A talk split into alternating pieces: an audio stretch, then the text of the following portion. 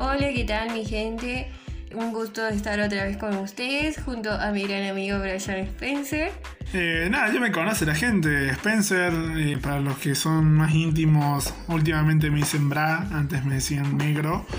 Me gustaba más negro, pero bueno, me dicen Bra. Eh, otros me dicen Brian, mi compañera Geraldine mis pastores se me ríen. No, no, no en burlista, o tal vez sí, no sé, pero el domingo estuve con ellos eh, haciendo los en vivos para, para la iglesia los domingos.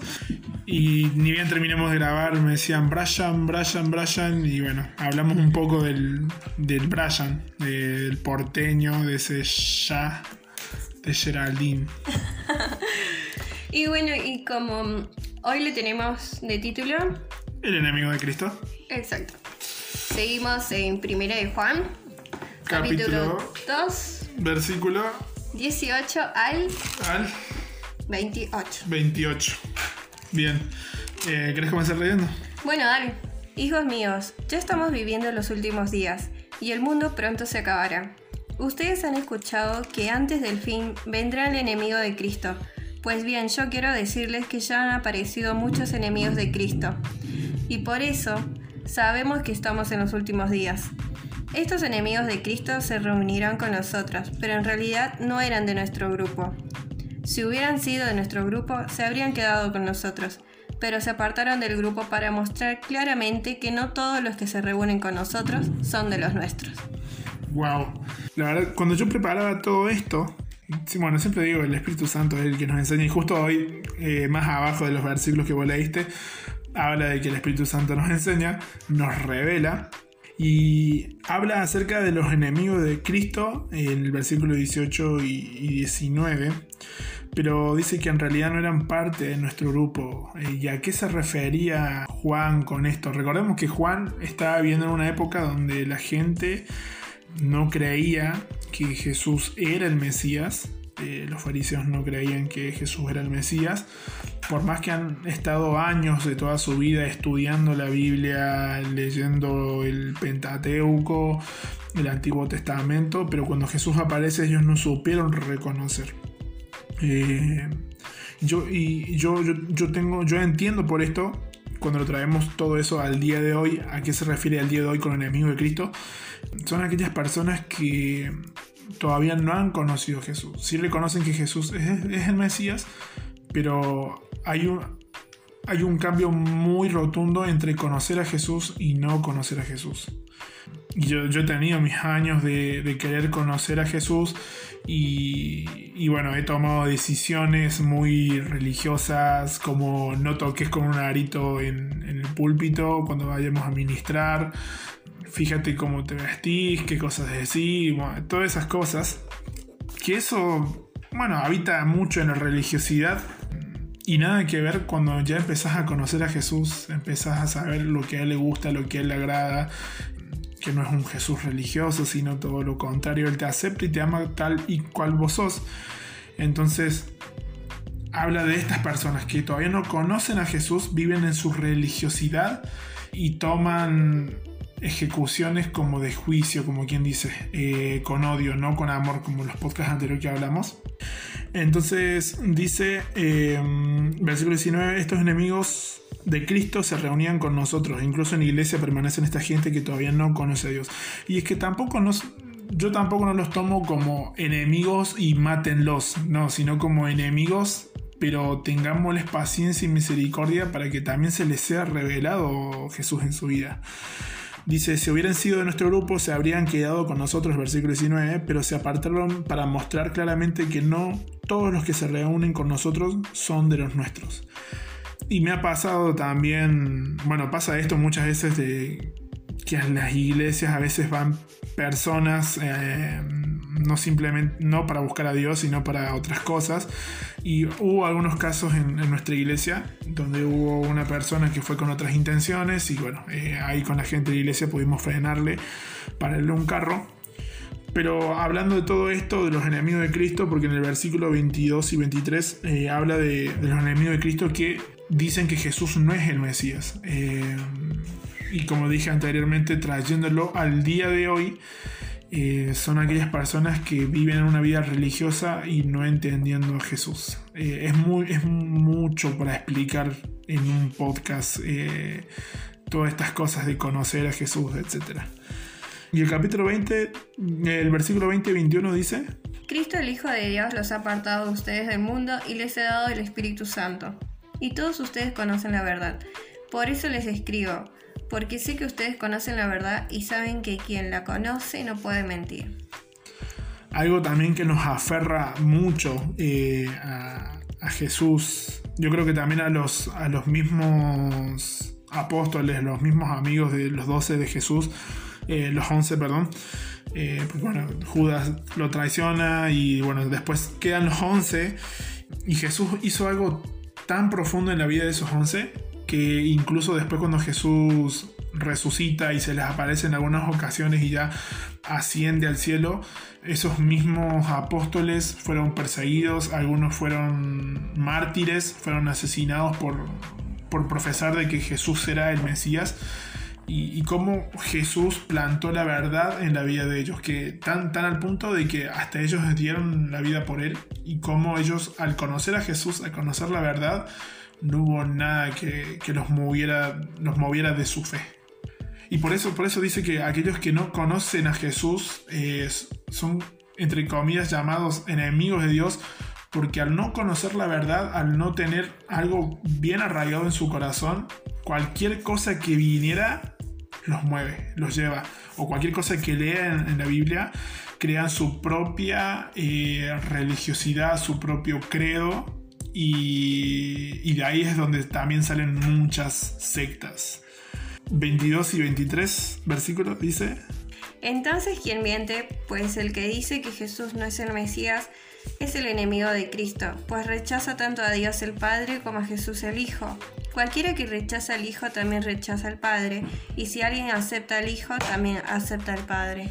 Ahora se me viene a la mente cuando la gente se le presenta a Jesús en una descripción de la Biblia, y le dice, maestro, nosotros en tu nombre echamos fuera demonios, sanamos enfermos, hicimos muchas cosas en tu nombre. Y Jesús le va a decir, apártense de mí, fúchile porque no los conozco. Y, y van a estar la otra gente y Jesús le va a decir, ustedes sí pasen, porque cuando yo tuve frío ustedes me dieron para abrigarme, cuando tuve sed me dieron de beber, cuando tuve hambre me dieron de comer, cuando estuve mal ustedes estuvieron conmigo y esas personas le van a decir, Jesús, pero ¿en qué momento nosotros hicimos todo eso por vos? ¿Cuándo estuviste en la cárcel? ¿Cuándo tuviste hambre? ¿Cuándo? Etcétera, etcétera. Y Jesús dijo, aún así cuando se le hicieron a uno de los pequeños, a uno de las personas que tuvieron esa necesidad, me lo hicieron a mí.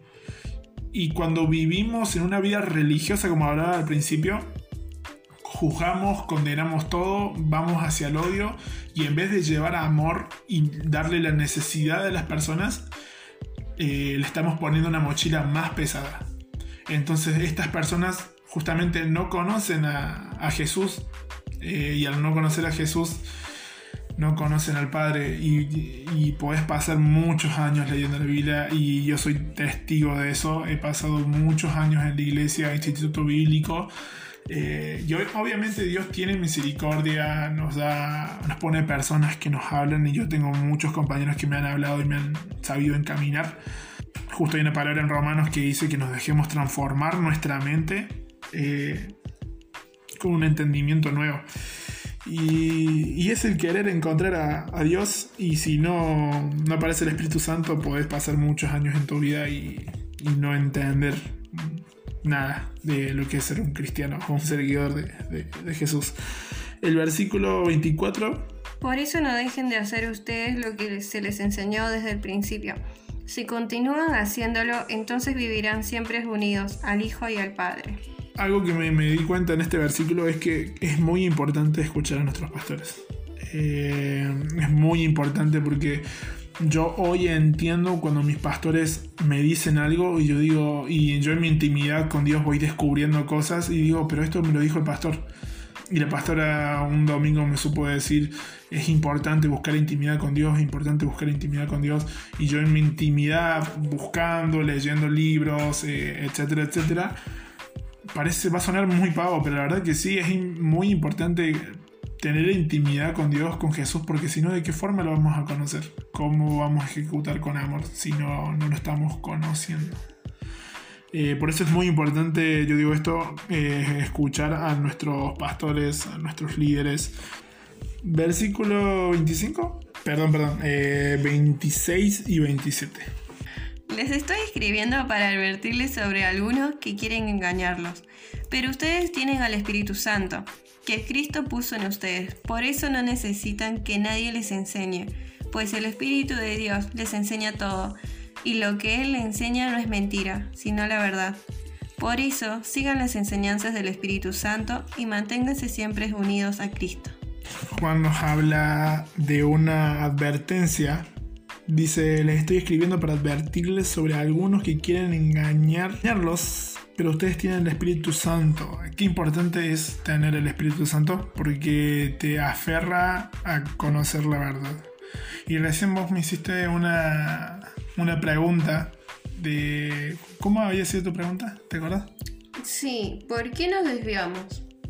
O sea, ¿por qué nos desviamos siempre del camino?